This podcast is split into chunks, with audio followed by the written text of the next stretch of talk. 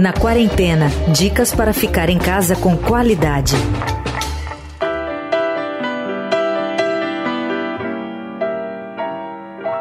Em tempos de confinamento, uma boa alternativa para tirar nossa cabeça de todo o caos é mergulhar em uma boa série.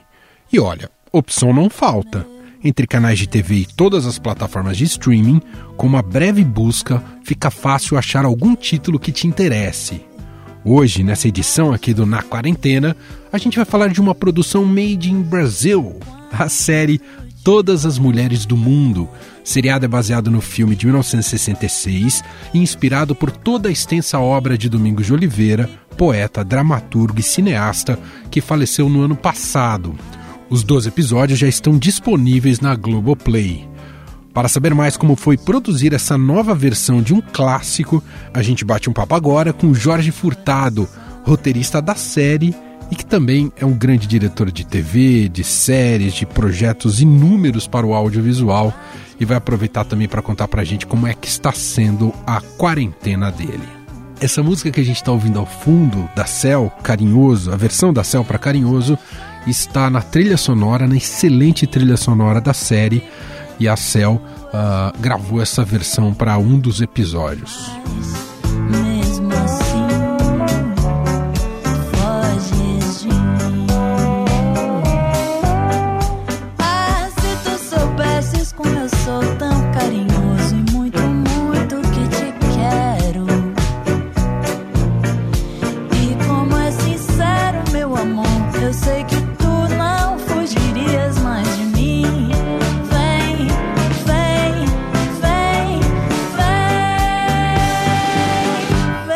Furtado, tudo bem? Obrigado por atender a gente.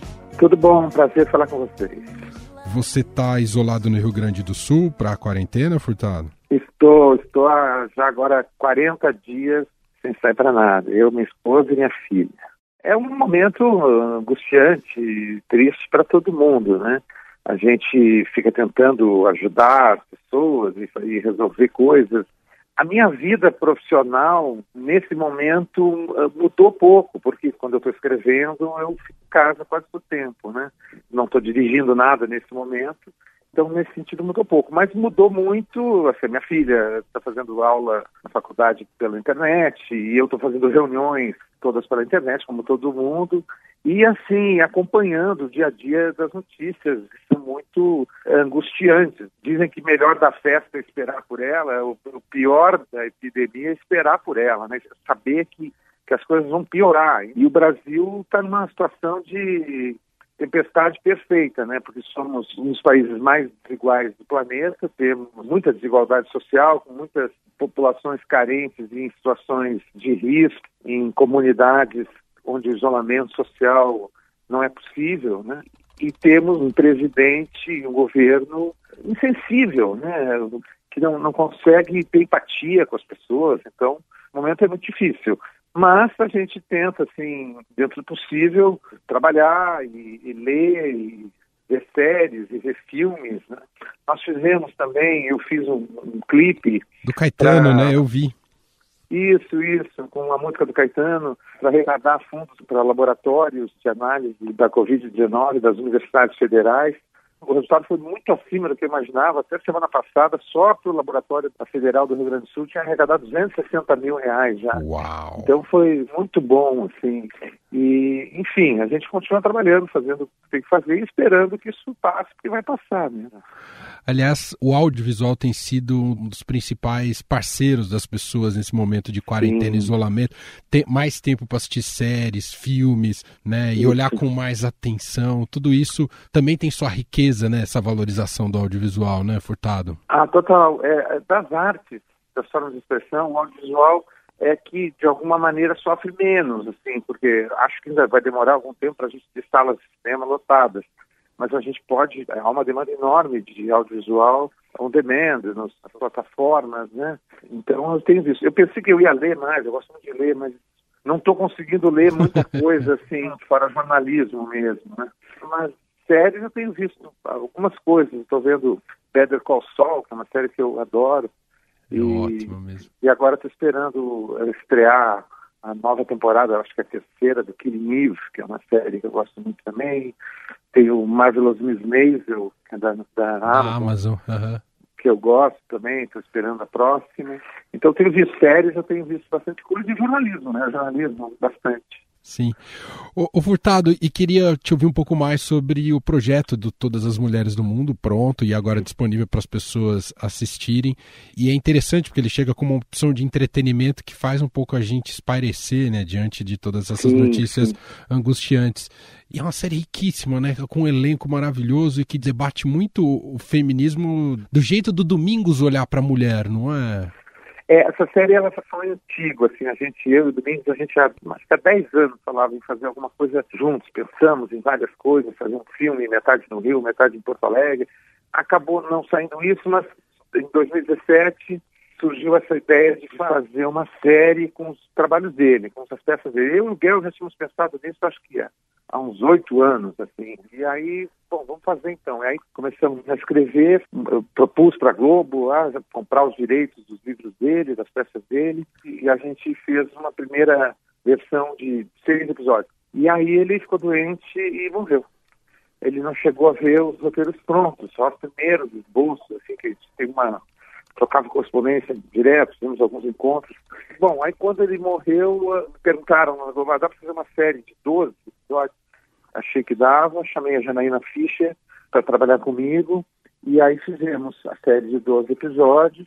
Chamei a Patrícia Pedrosa para dirigir, que ela já tinha dirigido uma outra série que eu escrevi, que foi Mr. Brown, e ela fez uma releitura feminina da obra do Domingos, porque é, é uma diretora fazendo, a equipe era quase todas mulheres, e com muitas grandes atrizes novas, jovens e outras mais experientes, mas enfim. E eu fiquei muito feliz com o resultado, assim. Acho que a gente conseguiu é, captar, assim, o espírito dos Domingos, né? Que é um cara, eu agora estudando o trabalho dele, eu percebi uma coisa que eu nunca tinha dado conta, que ele não tem clichê. É interessante, é um, é um autor que tem uma obra enorme, e é muito original, mas muito. Não tem assim uma frase, ele não diz. é sempre surpreendente, é, ele, vira do avesso a lógica, assim, muita poesia, muita filosofia, mas umas coisas assim, assim, sei lá, tipo, ah, você é um cara tão sensível e inteligente, não sei como não gosta de dinheiro. tipo, normalmente é o contrário, né? Tipo, espera exatamente o oposto. É, é, tudo assim, o amor é uma selvageria, é umas coisas assim. É. Ele cria umas frases, uns conceitos tão interessantes, assim. Ele é um grande poeta, né? Tem uma coisa meio de Allen, assim, de o amor como salvação, mas como tragédia o tempo inteiro. Coexiste esse estado do amor, não é? É, não, sempre, ele sofre, sofre muito por amor, ele muda de opinião a toda hora, é totalmente involúvel, né? E é um cara que valoriza a palavra, o poema, eu, eu, eu, vi uns comentários no Twitter que eu achei curiosos, é. dizendo assim, ah, é muito bom, essa série é cheia de citações. Na verdade, são frases meio exemplares, assim, são conceitos. É, é quase uma auto, autoajuda, assim, aquela filosofia que tu guarda para a vida, assim, né? É muito, muito interessante, muito interessante. Eu gostava muito do trabalho dele, sempre gostei. Éramos muito amigos e, enfim, eu acho que ele ia gostar muito da série, acho que ele ia ficar feliz. Furtado, uma última pergunta. O Sob Pressão já tem roteiro pronto e vai estar inspirado no que a gente está passando agora? O Sob Pressão. O Sob Pressão eu fiz a primeira temporada, é. tem a série junto com a Bruxa, com a Mini lá, fiz a primeira temporada e passei o bastão para o Lucas Paraíso, que está fazendo, fez a segunda e a terceira. Né? E eu disse para o Lucas, Lucas, você vai envelhecer nessa sala, fazer cinco temporadas mais. Porque agora o assunto, assim, a gente faz, fez uma série que conta a história dos médicos que são heróis, né? Médicos heróis no sistema público de saúde eh, com muitas carências, num país onde os hospitais recebem, que assim, acho que 80% dos casos que chegam nos hospitais não são problemas de saúde, são problemas de civilização, tiro, uhum. gente bebeu dirigindo, motoqueiros sem capacete, violência contra a mulher, caiu da laje, coisas assim, né? E, e, eles lá sem recursos, às vezes sem luva, às vezes sem máscara, sem, enfim. Isso já era assim, né? Agora, a, todo mundo percebeu isso, que os médicos são a, a linha de frente dessa guerra, né? E agora eles são vítimas também, porque o maior grupo de risco da Covid-19 são os grupos de saúde, são os, profissionais de saúde, médicos, enfermeiros e atendentes e profissionais de saúde que estão muito expostos, né? Muito expostos. Só no Rio de Janeiro já morreram 18 enfermeiros. Né? Verdade. Então, eles são realmente heróis, né? Então, eu acho que o Lucas vai fazer mais umas cinco temporadas, pelo menos. é verdade.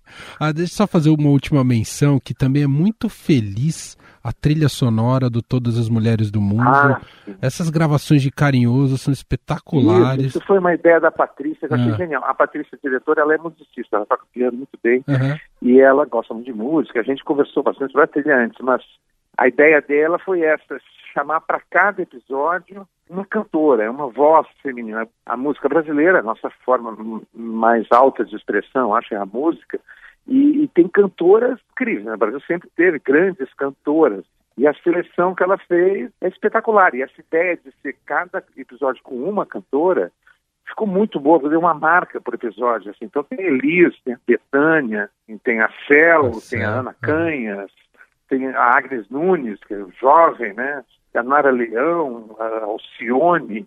É uma maravilha. A playlist de todas as mulheres do mundo no Spotify é, em casa é só que toca atualmente. Que legal, muito bom. Gente, esse é Jorge Furtado, roteirista, cineasta, diretor de TV, um grande criador do audiovisual brasileiro, gentilmente na sua quarentena atendendo aqui a nossa reportagem. Obrigado, viu, Furtado? Valeu, prazer falar com você.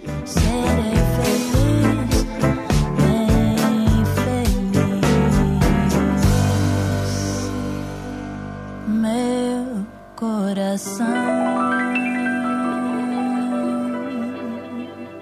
Estadão Recomenda. Diretamente de Brasília, o Estadão Recomenda traz a dica de um livro recém-lançado. E essa dica vem com a repórter e colunista de economia do Estadão, Adriana Fernandes. Olá, eu sou Adriana Fernandes, repórter e colunista de economia do Estadão em Brasília. A minha dica literária é o livro Tempestade Tropical, Cadernos de Viagem da Clara Favila. É o primeiro livro da Clara, que é jornalista de economia, ah, foi por muito tempo jornalista de economia aqui em Brasília e agora está dedicada integralmente à literatura. O livro conta a história das suas viagens, a experiência ah, nas redações de Brasília e um olhar muito crítico, mas também muito bem humorado. O lançamento estava marcado para o dia 16 de abril aqui em Brasília, foi cancelado por conta das restrições impostas pela pandemia. A Clara teve que fazer uma reviravolta e está lançando o livro pelas redes sociais. Os resultados, segundo ela, estão muito além das expectativas. Os livros estão viajando para o Brasil pelos correios e os, os pedidos né, continuam chegando é, nesse esforço de venda que está sendo uma experiência muito é, legal para ela e também quem está recebendo o livro, mandando mensagens pelas redes sociais sobre a experiência é, do livro. Então, essa troca durante a, a pandemia é que eu chamo a atenção para um livro que tinha, é, que, que tinha um lançamento marcado, foi cancelado, foi uma coisa ruim, negativa, mas teve essa reviravolta aí na estratégia e vale a pena muito ler o livro, é muito gostoso. Eu, Emanuel Bonfim, me despeço por hoje. Até amanhã cedinho no Estadão Notícias e de tarde aqui com você na quarentena. Você ouviu Na Quarentena dicas para ficar em casa com qualidade.